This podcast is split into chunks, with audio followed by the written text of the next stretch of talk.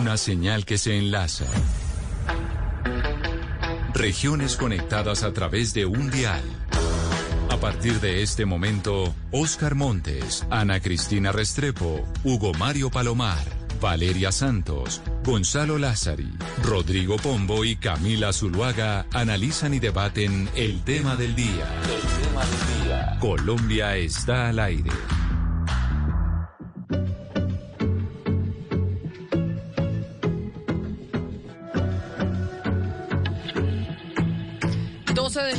11 minutos. A ustedes gracias por seguir conectados con nosotros hoy de viernes aquí en Mañanas Blue, después de todo el resumen de las noticias. Y hoy es viernes, se está acabando el mes de febrero de este 2021.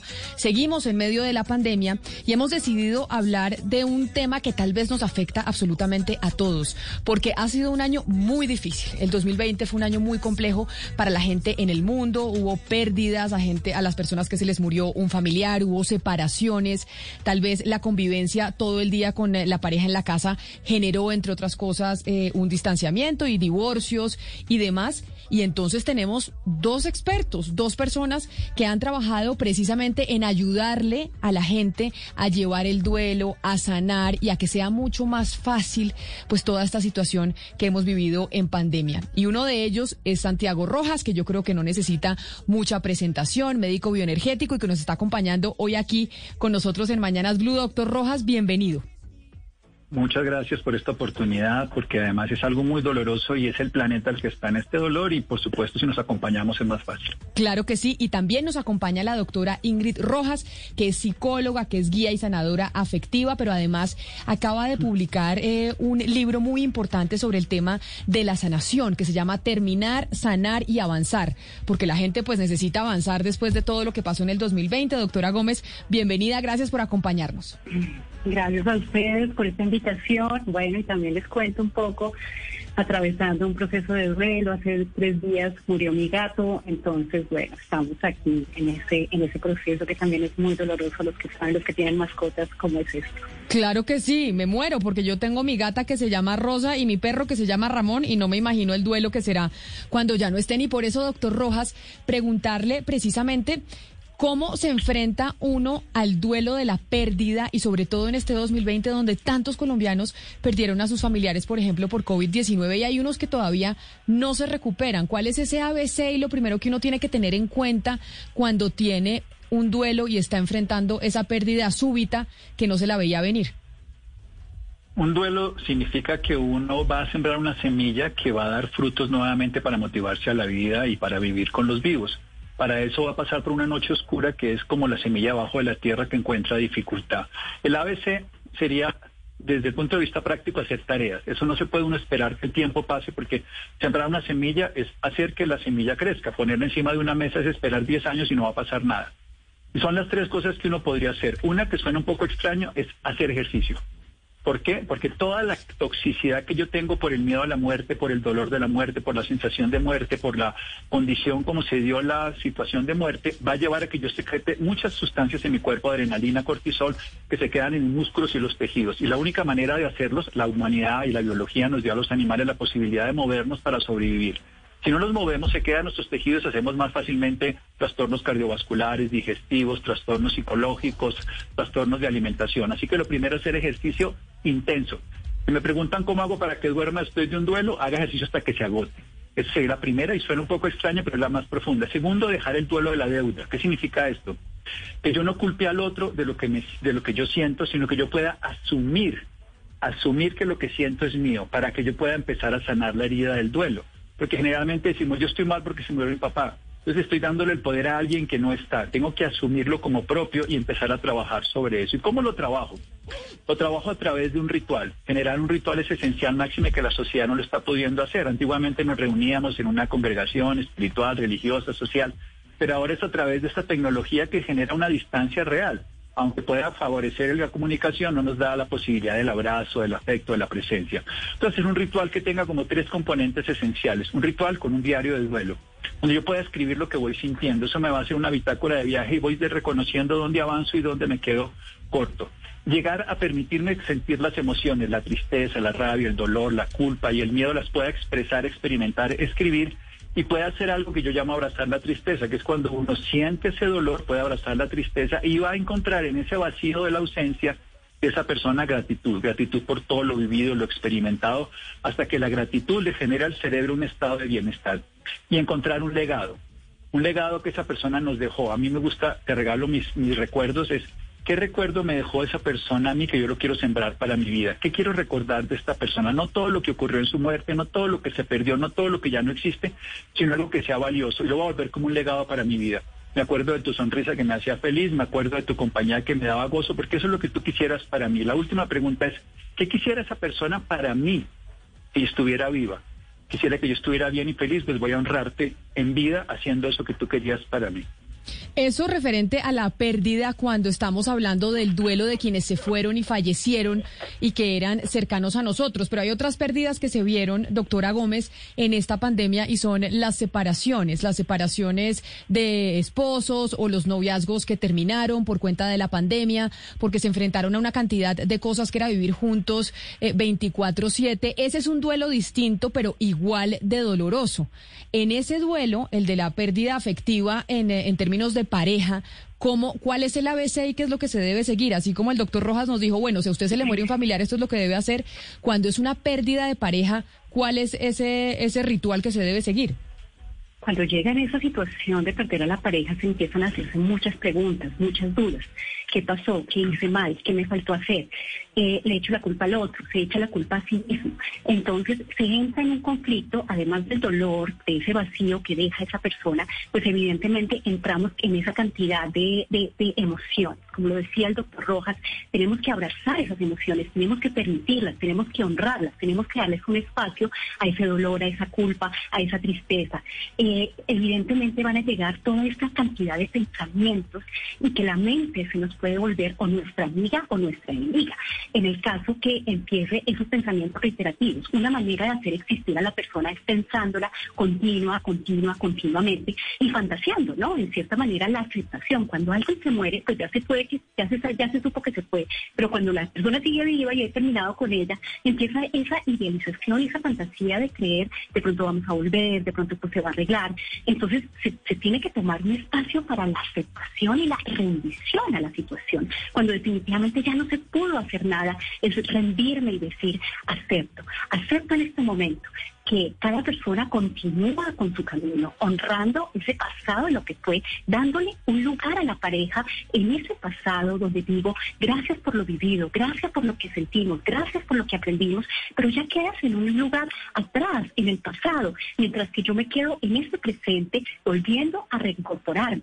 Nosotros a la pareja le damos valores, a las personas les damos valores, entonces le podemos dar el valor como que eres el proyecto de mi vida, eres, y tú me amas, entonces yo siento que hay amor para mí, como me traicionaste te fuiste con otra persona, entonces yo no valgo. Entonces tenemos que retirarle ese valor adicional que le dimos, esa idealización, para saber que fue una persona con la que subiste, con la que se terminó, pero volver a incorporar y sentir ese amor está en mí, ese proyecto de vida nos corresponde a nosotros. Todo ese afecto es dárselo a nosotros, dárnoslo a nosotros mismos. Y evidentemente el aprendizaje, esa persona con la que estamos terminando, con la que se está terminando, pues nos deja un gran, un gran aprendizaje. El tipo de personas que elegimos habrá sido adecuados, es el tipo de persona que debo seguir eligiendo para mi vida, cómo me comporté, di demasiado, di poco, eh, recibí poco, eh, todos esos aspectos que nos llevan a esas reflexiones, que nos llevan a la ganancia. No nos quedamos en una situación de pérdida, perdique, de abandono, en traición. No nos podemos quedar en esos sentimientos, sino al contrario, en esos sentimientos de ganancia. Esto me hace más sabio, más fuerte, más amoroso. Y bueno, nos preparamos porque la vida continúa. Un tiempo para sí mismo, para llenarse y prepararse para un futuro, para verlo con mejores ojos. Y, y del futuro, pero, pero doctor Rojas, sí hay una situación muy delicada y muy especial que han vivido muchos colombianos en esta pandemia, porque en el tema del duelo, pues hay mucha gente que murió porque la contagió su hijo, la contagió su pareja, y yo creo que esa sensación, por más consejos que se le pueda dar, pues de culpa es inevitable, e incluso le, han pasado pues a personas cercanas mías, cómo asumir ese momento en el que pues uno no mató al familiar, pero lo contagió. Y, y quería preguntarle por esa situación. Sí, la culpa es conseguirse un tirano para que sufra uno. La culpa no ayuda. Ayuda lo que se llamaría un arrepentimiento, pero no es llorando, sino transformándose. Lo que uno tiene que hacer es qué fue lo que hice, qué fue lo que ocurrió, consciente o inconscientemente. ¿Qué puedo aprender de esto? La clave de sanar una culpa es qué puedo aprender de esto para modularlo para mi vida. Grandes transformaciones de la vida vienen de errores humanos, de los errores salen grandes aciertos. Se dice que la experiencia es el cúmulo de errores que se aprenden. Así que sacar experiencia de esto es lo que tiene sentido. Seguirme castigando, flagelando y agrediendo no sirve de nada. Aprender de la experiencia y hacer algo que es fundamental. Es que puedo aprender de esto, cómo puedo modular mi vida y lo voy a aplicar para aquí en adelante. Y voy a honrar la vida de esa persona que no está dando esos frutos que no pudo dar a través mío. Y ahí puedo sentir que compenso el dolor de la culpa. Y es evidente que hay tres grandes síntomas que se generan, Sebastián, en estas cosas. Se genera la culpa, se genera el miedo a contagiar o ser contagiado y la sensación de soledad y de abandono. Son los tres grandes principios emocionales que están en este momento irrumpiendo la sociedad. Nos sentimos abandonados, solos, no compartimos con las demás personas. Y esos tres hay que trabajarlos conscientemente. el temor hay que trabajarlo generando confianza a través de por ejemplo, las medidas de protección, ahora vendrá la vacuna o lo que sea, pero sabiendo que no es ignorando lo que estamos sintiendo, sino abrazándolo, como bien decíamos, y con la doctora también, sintiendo la emoción para poder hacer uso. ¿Cuál es el error fundamental del ser humano que no quiere sentir? ¿Cuál es la oportunidad? Sentir la culpa para actuar en consecuencia, transformándola, sentir el miedo para actuar y sentir la soledad para darle sentido a su propia vida, para estar en lo que los tibetanos llaman estar contento, que es que no puedo contener a mí mismo. Si uno se siente mal estando solo, está mal acompañado, hasta que yo llene mi vida de una buena amistad conmigo mismo. Eso es lo que nos podemos fortalecer. Eh, doctor Rojas, pero hay algo, eh, cuando se pierde un ser querido, pues se cierra un ciclo y uno reinicia, es decir, hay, hay una forma de reiniciar y muchas personas piensan que, eh, que lo correcto es o cambiar de casa o cambiar la casa, cambiar el lugar, cambiar los alrededores y todo eso en medio de una tristeza muy profunda. ¿Cómo, cómo reorganizar el, el universo después de una pérdida? Yo creo que todos los seres somos temporoespaciales, entonces los dos aspectos se van a juntar. Los tiempos, por ejemplo, son las fechas donde hay los aniversarios de boda, matrimonio, muerte, nacimiento, por supuesto las navidades y las semanas compartidas. Entonces hay que ritualizarlo. La clave es que salgamos de la rutina para ritualizar. Cuando yo ritualizo algo, cambio. Me gradúo, me ritualizo, entonces ya soy un médico. Me caso, entonces dejo de ser soltero. Para poder, los espacios no hay que cambiarlos, hay que ritualizarlos. Y eso es moverlos, generarles un ambiente diferente, porque probablemente cambiar de casa no sea suficiente si no lo ritualizamos, porque nos llevamos la emoción que abandonamos en ese lugar, pero que la llevamos en realidad con nosotros. Como cuando la gente bebe para olvidar y sabe que al otro día amanece igual. Entonces lo que hay que hacer es rituales, rituales simbólicos, rituales profundos, pueden ser religiosos, pueden ser sociales, donde yo sienta que cambio la dimensión de mi relación con el espacio y mi dimensión con el tiempo. Por eso hacemos misas y oficiamos cada año o hacemos ceremonias cada mes de las personas para que podamos ritualizar y darle un sentido diferente. Eso se llama volverse a motivar por la vida de los vivos. Ritualizamos con algo simbólico que nos genere que ese espacio está cargado de una realidad diferente en este momento. Pero doctor, a ver, hay quienes dicen que el luto por el amor puede durar un año.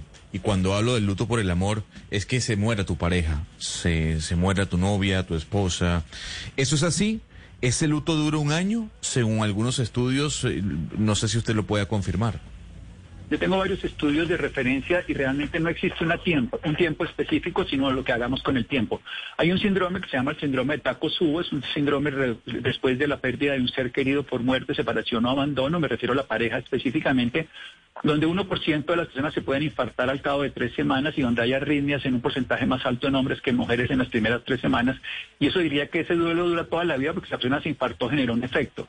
Entonces no, no importa tanto el tiempo, sino lo que hagamos. Pero hay tres síntomas y símbolos que uno relaciona con el espacio-tiempo. El primero tiene que ver con las fechas. Debe pasar un aniversario de cada una de las fechas. Entonces ahí es donde se habla de un año.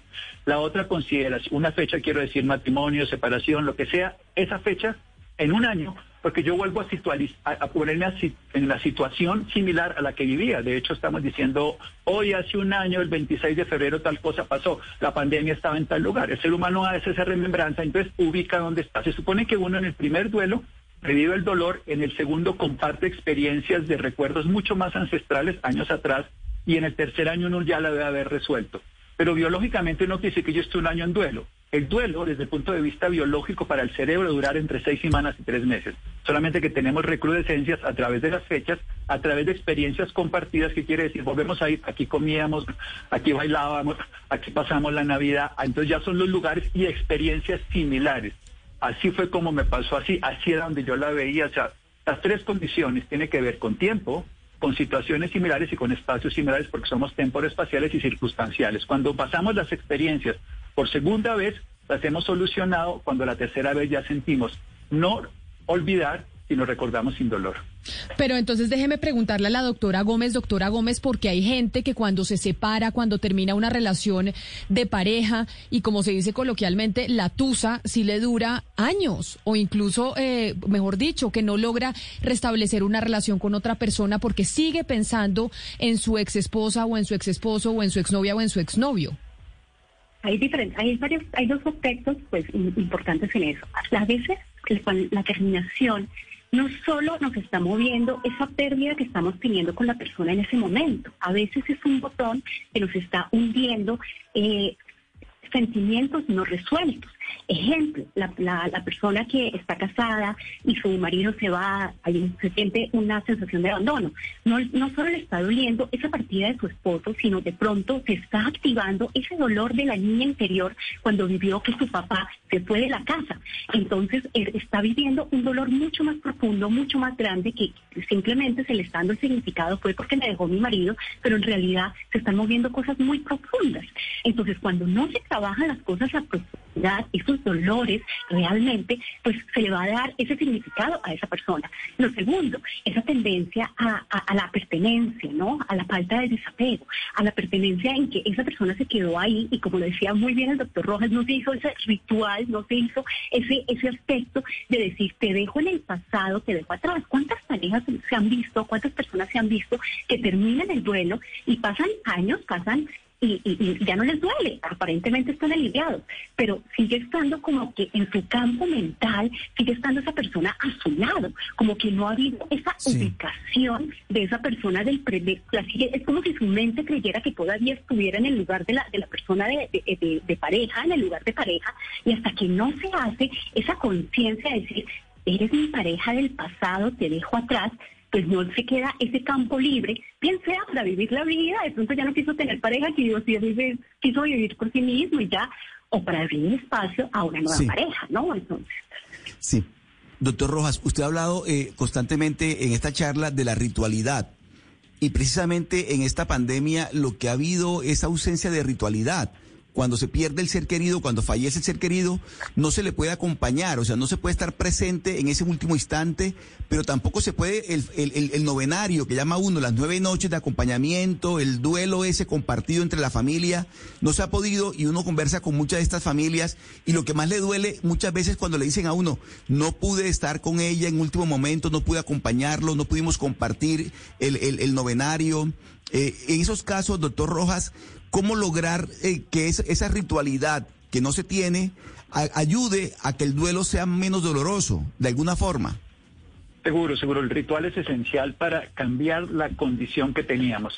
Y entiendo que el ritual no existe como existía antes, pero tenemos que crearlo, tenemos que inventarlo, como estamos ahorita hablando, por una tecnología diferente. Y para eso son tres cosas del ritual.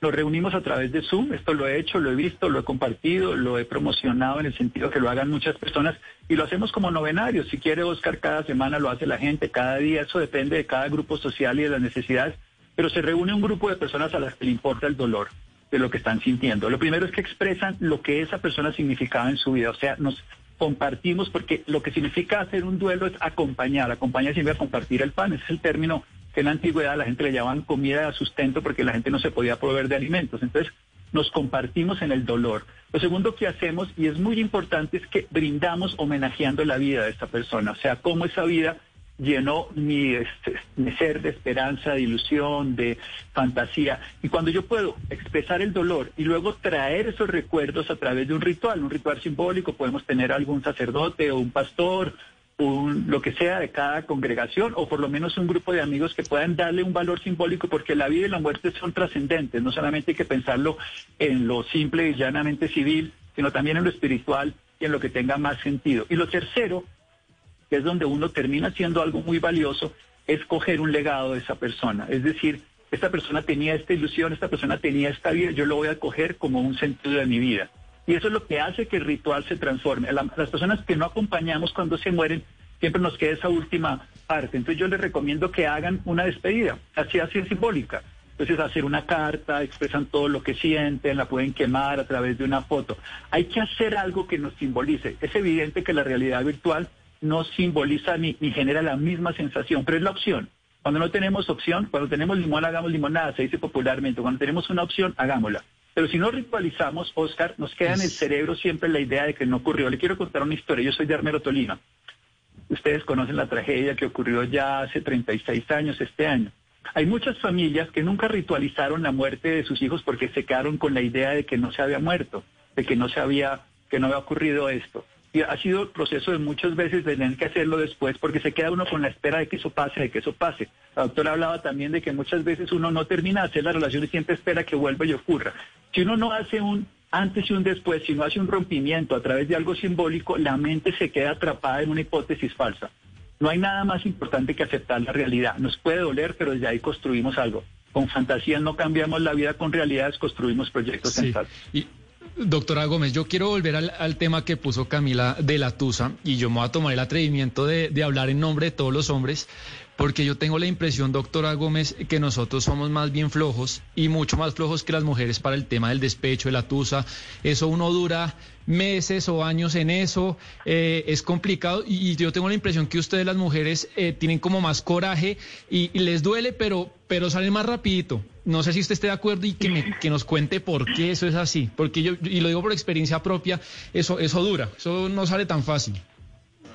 Pues eso viene con, con nuestra con, con, nuestra programación, ¿no? Si nosotros vemos en nuestros antepasados, los hombres pues estaban solos, cazando, iban detrás de la presa, mientras tanto las mujeres se reunían en grupo, entre todas estaban cuidando a sus bebés, cociendo, cocinando y siempre en un círculo de apoyo, hablando. Las mujeres hemos aprendido a tener esos círculos de apoyo y hemos en cierta manera aprendido a hablar de nuestras emociones y expresarlas. Entonces cuando una mujer está en un despecho, llega la amiga y le cuenta, amiga, cuéntame cómo estás. Entonces, no, amiga, me pasó esto y yo y, y profundizan. ¿Qué pasa con el hombre? El hombre llega y dice, ¿cómo está, hermano? ¿Cómo le ha ido? No, pues hermano, tenaz, no sé qué, tal cosa, y habla, pero deja de hablar del tema. Entonces, como que en cierta manera no expresa la situación. Las mujeres, en cierta manera, tenemos una, una, una, naturaleza más cíclica. Nosotras somos cíclicas finalmente. Entonces aprendemos a estar continuamente en los comienzos, en los finales. Eh, el hombre a veces tiende a ser un poco más, ¿cómo lo digo? no diría la palabra estructurado, pero sí de pronto toma las cosas un poco más en que si un final, de pronto me cuesta más abrirme a una nueva realidad. Como esta mujer me dejó, entonces me van a volver a dejar, mejor me cierro, me quedo, mejor me quedo sin, sin una nueva pareja, o mejor empiezo a salir con varias, pero no me vuelvo a abrir al amor. La mujer tiene como esa capacidad muchas veces de abrirse, de tener como esa capacidad de volver a, volver a intentarlo, volver a tener como esa fe, como a esa esperanza. Obviamente no podemos generalizar, estamos hablando de tendencias, porque hoy en día encontramos a hombres con una capacidad emocional en las que pueden fluir muy bien, como mujeres que también se cierran y les cuesta pues demostrar sus emociones y poder realizar su proceso más adecuado. Doctor, yo quiero preguntarle, eh, porque yo me leí un libro muy importante en un proceso pues de duelo que se llamaba el libro tibetiano de la vida y de la muerte. Y básicamente el libro le enseña a uno a que tenemos que vivir con la realidad que es la muerte, tenemos que vivir una espiritualidad entendiendo que todos nos morimos y que no hay ningún tabú alrededor de la muerte. Y yo creo que los colombianos, a los colombianos no nos enseñan a vivir con esta realidad que es pues el único destino que tenemos todos en común. Hay, hay como una, una especie de tabú y de enigma alrededor de la muerte y por eso también cuando tenemos que presenciar un duelo vivimos con esa trauma y esa y ese digamos escenario tan desconocido que genera tantas preguntas existenciales que es la muerte. ¿Usted cree que deberíamos enfatizar, educar a, a través de las religiones, a través de la escuela, etcétera, a vivir con la realidad que es que todos nos vamos a morir? Sí, yo diría que sí, debíamos educar para la vida y para la muerte a todos los seres humanos desde el colegio. Teníamos que hacer simbologías de cómo se mueren las hojas que se caen, cómo cada cosa que finaliza termina siendo algo natural y que la vida, los, los estoicos decían memento mori, recuerdo que soy mortal. Incluso ellos recomiendan a las personas que por lo menos una vez al mes, ojalá hasta una vez a la semana vaya a un cementerio y lea las tumbas y simplemente se dé cuenta que todos somos efímeros para que vivamos con intensidad. Yo creo que lo que hizo la pandemia fue ponernos en evidencia que la muerte era posible a cualquier edad, en cualquier momento y de manera introspectiva, porque estamos acostumbrados a que el cáncer, ocho meses, que la persona, bueno, un accidente es algo anecdótico, en Colombia la violencia que es algo tan dramático, pero desde el punto de vista práctico nos hemos puesto en la realidad de que somos mortales. Y ser mortal le puede llevar a dos consideraciones, temer porque genera toda la sensación de que me voy a morir, desaparecer. La mayoría de los seres humanos no temen a lo desconocido, sino temen a perder lo conocido, el estatus social, el estilo de vida, lo que consideran su vida. Pero nos puede llevar a una segunda consideración y es a valorar lo único que tenemos, que es este instante presente. Pero a valorar no, no simbólica ni filosófica, sino prácticamente, viviendo con intensidad, viviendo con gozo. A mí me gusta mucho decirle a las personas, ¿usted para qué quiere vivir? Cuando te veo pacientes terminales, ese es mi trabajo le dicen, a mí me gustaría para esto, esto, esto. Cuando uno lee los libros, y yo lo he hecho en la investigación de los arrepentimientos antes de morir, son comunes. Los arrepentimientos son, he trabajado demasiado, no he expresado permanentemente el amor a los seres queridos, no he tenido más tiempo con mis amigos, no he seguido mis metas y objetivos, sino he seguido la de los demás y no he sido feliz. Entonces, si esos son los cinco arrepentimientos de la persona moribunda, ¿por qué no desarrollarlos hoy en el día a día? Ese es el que tiene sentido. Hoy, hoy es el único existente. La libro tibetano de la vida y la muerte de Sogyal Rinpoche es una cultura muy distinta a la nuestra, pero es aplicable. Ahora, yo he estado, estudié también cuidados paliativos, estuve en Inglaterra, estuve en España, he estado en Francia, que son culturas diferentes a la nuestra. He estado aquí en países de Latinoamérica y he estado en la India, he estado en, en otros países, he estado en África también viendo el tema de la muerte y cada cultura lo vive diferente, cada cultura lo relaciona con dos consideraciones fundamentales la posibilidad de permanencia en el más allá. Ahora la tecnología nos dice que vamos a tener entonces una mezcla entre humano y, tecnología que nos va a guardar los recuerdos y esto nos genera una modificación de las creencias. Pero siempre las creencias del más allá van a modular mucho la experiencia. Yo soy de la idea de que no deberíamos creer en el más allá, sino ocuparnos del más acá. Y es la manera en que tenemos más paz. Porque todas las creencias del más, más allá son angustiosas, son simbólicas, son hipotéticas y el moribundo siempre se le olvidan porque eran teorías y cuando está ahí no se acuerda.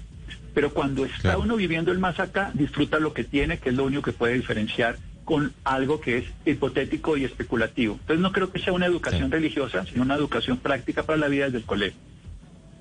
A ver, señora um, Gómez, yo quiero preguntarle sobre la música. Le pregunta el que coloca la música en el programa.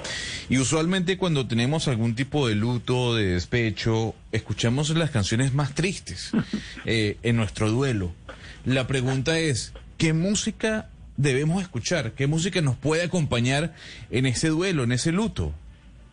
Bueno, así como esos estímulos que se utilizan en cierta manera en un, en un, en un primer comienzo, la, música melancólica, puede ayudar un poco porque ayuda a que salgan las lágrimas. Las lágrimas finalmente nos ayudan a limpiar, nos ayudan a, aliviarnos, a soltar y eso ayuda mucho. Pero eso también se, se, se, se complementa un poco con que las personas que ya alargan el, el despecho, porque sí está bien tomarse un tiempo para el llanto, tomarse un tiempo para el dolor, pero hay quienes se alargan en el tiempo y no salen de ahí, como otros que no quieren pensar en el despecho, siguen trabajando, escuchan música alegre, hacen otras cosas y no lloran lo que realmente tienen que llorar. Entonces yo pienso que puede ser en un primer momento esa música melancólica, también la música, la música de alta frecuencia, como lo diríamos, música de relajación, eh, la música clásica, como que nos ayuda a elevar un poco la frecuencia mental y eso nos ayuda como a sentirnos un poco mejor. Pero también he llegado el momento eh, que pasa mucho, y acá metiéndome un poco en el luto de las personas que han muerto, como que se cohiben de escuchar música alegre, como que en cierta manera dicen, yo no puedo estar alegre, yo cómo voy a estar alegre si se murió tal persona, yo no, entonces más bien me dedico solo a escuchar música dolorosa, música eh, melancólica. También llega un momento en que también nos podemos permitir colocar música que nos, nos suba también eh, nuestro estado anímico, música tropical, música de diferente manera, que también nos ayude a la alegría. Tenemos que entender que aunque duela, el dolor no puede comandar absolutamente la vida. El dolor hace parte, pero además del dolor, de la tristeza, de esas emociones, también existe la alegría, también existe la, la, gratitud, también existe la esperanza. Entonces, un lindo mantra es, aun cuando me duela, puedo sentir paz. Aun cuando me duela, puedo sentirme feliz. Aun cuando me duela, puedo tener fe. Entonces podemos combinar ambas cosas de acuerdo a nuestros estados de ánimo, sentiría yo. Ya que estamos hoy en el programa de la pérdida, de cómo manejarla, doctor Rojas, una pérdida de la que no hemos hablado y que nos la recuerda un oyente que nos escribe en nuestra línea de WhatsApp, que se las recuerdo, es el 301-764-4108, y nos escribe lo siguiente, yo lo perdí todo, no por el COVID-19, no por haberme eh, contagiado de COVID, sino por las consecuencias colaterales. Y habla, por ejemplo, de que perdió su empleo, perdió su negocio y ahí en efecto la familia. Esa ha sido otra pérdida muy dura para la gente, doctor Rojas, y cómo se maneja esa pérdida económica, esa pérdida de estabilidad por no tener trabajo, que es otro tipo de duelo que se tiene que hacer. Camila, hay ocho tipos de pérdidas. Está la pérdida relacional por muerte, separación y abandono. Está la pérdida ambiental, que por ejemplo es esta. Perdimos el ambiente donde vivíamos, el ambiente laboral. Está la pérdida de objetos, en este caso de economía y de dinero. Está también la pérdida de partes de uno mismo después de una cirugía. Está la pérdida de hábitos que uno debería hacer cuando deja de fumar o si no, no hace duelo. Hacer un duelo es necesario ante todas las pérdidas. Hay muchos estudios que demuestran que las personas que hacen duelo dejan de estar heridos y se vuelven sabios. Y en la mayoría de las pérdidas, cuando nos quedamos en el dolor de la incapacidad, nos frustramos. Cuando nos quedamos en la creatividad del aprendizaje, transformamos. ¿Qué le diría yo a estas personas? Esto no es la historia de este personaje que nos escribe, que puede ser como un eco de muchas otras personas. Lo que tenemos que hacer es un nosotros hacemos un inventario en una empresa cuando se quiebra, miramos por qué no funcionó. El ser humano no hace eso mismo, es considerar que somos una empresa. Cuando perdemos economía tenemos que vernos como empresa nosotros, ver dónde están nuestras fortalezas y ver dónde están nuestras debilidades, ver dónde puedo yo influir ahora en la nueva sociedad con el nuevo conocimiento y si no, capacitarme. Pero no me puedo quedar llorando sobre la leche derramada, no me puedo quedar esperando que las cosas cambien, sino hacer que las cosas cambien. Y para eso hay, que hacer lo que se llama una planeación estratégica. Hay que generar una agenda de capacidades, de, condiciones. Y yo lo, yo lo llamo un triángulo que es qué quiero, con qué cuento y qué necesito. ¿Qué quiero? Entonces quiero volver a trabajar. ¿Con qué cuento? Veo mis recursos, mis capacidades, mi conocimiento, descubro mis habilidades. ¿Qué necesito? Entonces necesito estudiar, aprender, soltar mis, mis creencias incapacitantes, soltar mis límites si yo hago un esquema lógico, funciona, porque esto no se maneja desde el afecto, se maneja desde la lógica y de la acción cotidiana y se maneja comprendiendo la nueva realidad. La mente tiene tres características esenciales, la memoria, la imaginación y la atención. Cuando estamos en duelo estamos en la memoria que nos domina completamente lo que fue y la, y la imaginación se puede volver caótica. Lo único que tiene que hacer uno es estar en la atención, cómo está la oportunidad presente y desde ahí desarrollo lo que aprendí en la memoria y la imaginación que quiero progresar y por eso hago un plan. Sí, doctor Rojas, cuando una persona pierde a su pareja, el duelo es difícil, pero también es difícil volver a hacer una nueva vida con otra pareja. ¿Cómo hacer para que el, recuerdo de esa persona que ha fallecido no esté ahí todo el tiempo presente afectando la nueva relación? Hay dos formas de hacerlo. Lo primero es que las personas fallecidas uno termina amándolas, que significa que la ayudo a ser libre, la puedo recordar sin dolor y sienta que no lo necesito. Cuando uno se acuerda de la abuelita, uno la recuerda con cariño y no necesita que esté. Si, si uno le enseñó a hacer galletas, si uno hace galletas, se acuerda de la abuelita y la disfruta. Ese es el recuerdo real de una relación que quedó inmersa entre nosotros porque somos un cúmulo de memoria. La otra cosa, yo les recomiendo a todos los pacientes de duelo hacer una lista de tres cosas. La primera cosa se llama los inadmisibles. Significa que yo no quiero que la persona con la que voy a tener una relación no tenga esto. O sea, eso no lo puede tener. Y esa lista me sirve a mí para sanar muchas cosas. La, mitad se llama los indispensables. ¿Qué es indispensable para mí en una relación? Y tercero, los deseables. Cuando hago eso, estoy soltando muchas cosas de mi pasado y estoy entrando en una nueva relación, porque me doy cuenta que muchas cosas de mi pareja anterior estaban en uno de estos dos lugares y eso también me permite soltar la idealización. Recuerden que no he muerto malo. Recuerden que después de la muerte todo el mundo es perfecto. Recuerden que después de hablamos y hacemos honras y generamos una cantidad de fantasías por no irnos a la realidad. Cuando uno hace este ejercicio, uno equilibra ese pasado porque lo pone en su justa proporción y luego dice qué es lo deseable ahorita para mi vida. Entonces ya, sabiendo que la nueva pareja, voy a llegar con esta nueva lista y la siguiente pareja no va a tener los inadmisibles, va a tener más los indispensables y algunos de los deseables o relacionarme en un presente habiendo soltado con una equidad y sobre todo con una claridad lo que pasó en el pasado. Doctora Gómez, eh, en el tema del duelo eh, hay un dicho que, que Obviamente, como todos los dichos, no, no tiene tanto grado de certeza, pero habría que mirarlo. Por eso quiero preguntarle a usted, ¿qué tan cierto es eso de que un clavo saca otro clavo? Es decir, que en el tema del duelo emocional, al perder la pareja, lo más recomendable es buscar otra pareja inmediatamente. Por ahí dice eh, un, dicho que si no has logrado superar a tu expareja, se te aparece en tu próxima pareja la situación dolorosa, ¿no?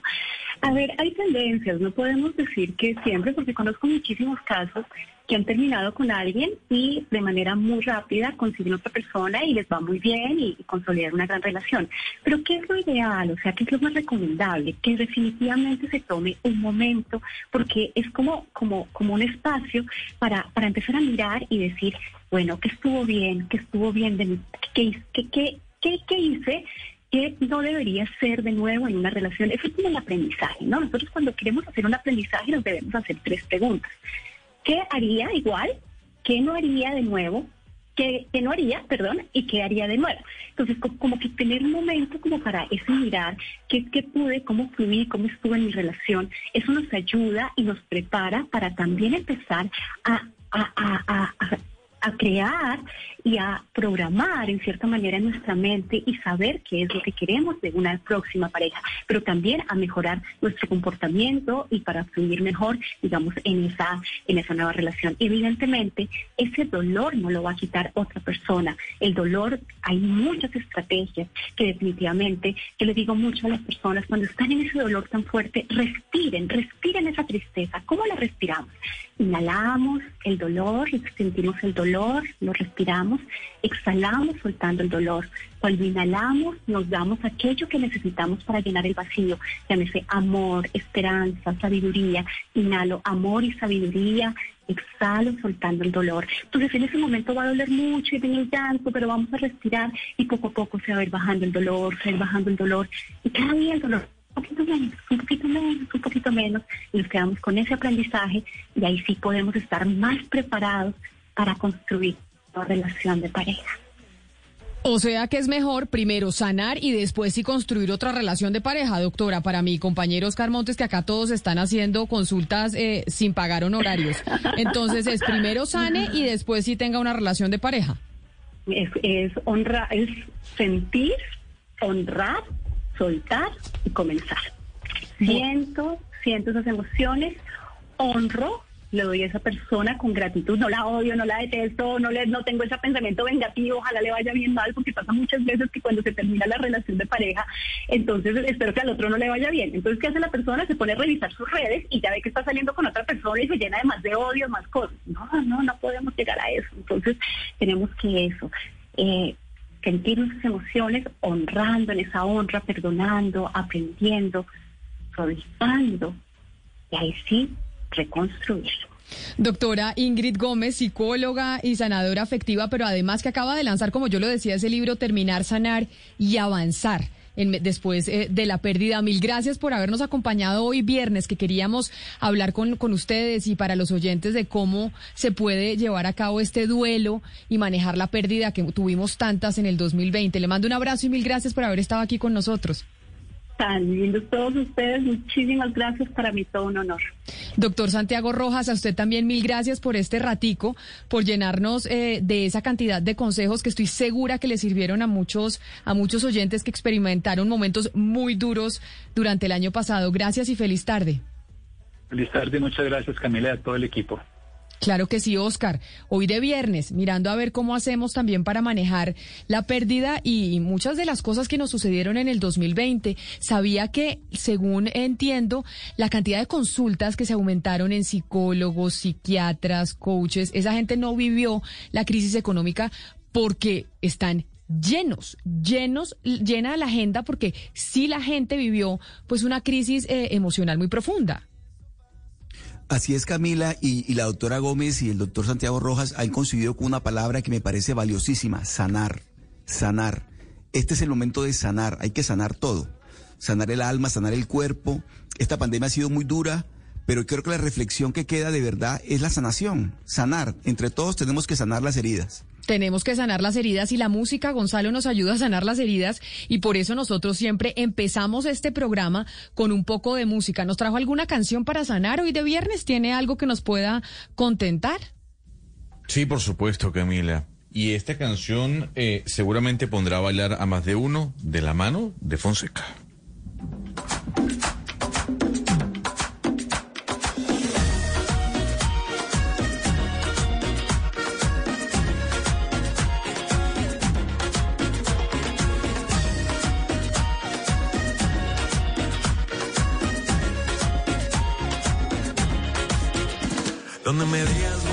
Quieras estoy. Eres la única que mueve mis sentidos, por eso te quiero. Y eres mi adoración, oye, tú eres mi sol. Cosita linda, tu sonrisa me transforma y me lleva al cielo.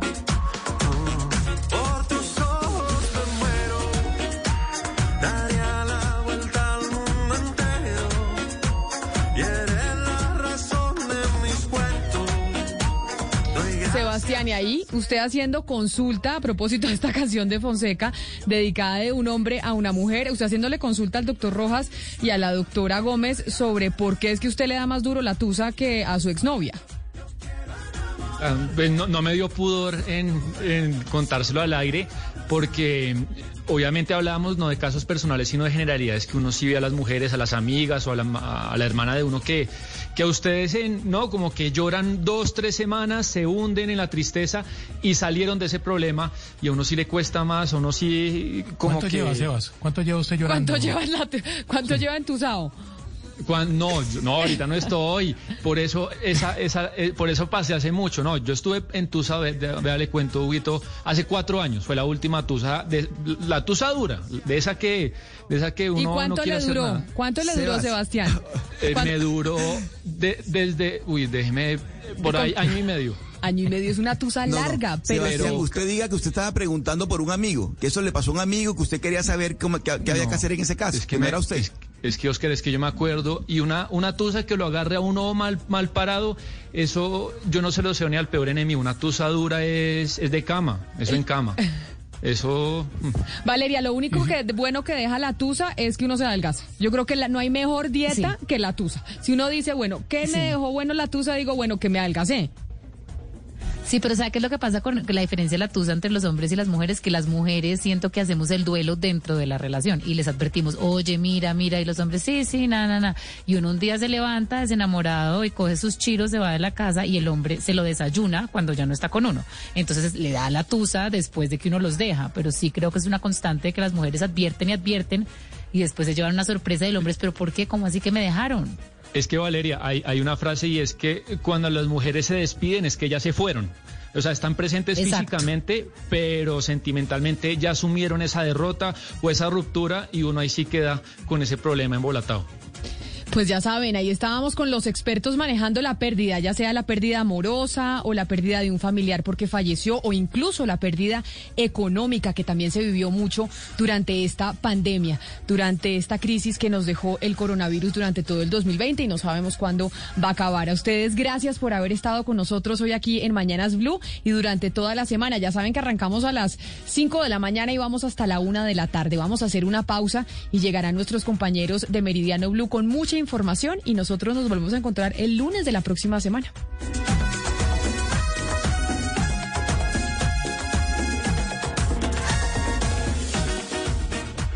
It's time for today's Lucky Land horoscope with Victoria Cash. Life's gotten mundane, so shake up the daily routine and be adventurous with a trip to Lucky Land. You know what they say your chance to win starts with a spin. So go to luckylandslots.com to play over 100 social casino style games for free for your chance to redeem some serious prizes. Get lucky today at luckylandslots.com. Available to players in the U.S., excluding Washington and Michigan. No purchase necessary. VGW Group, void where prohibited by law. 18 plus terms and conditions apply.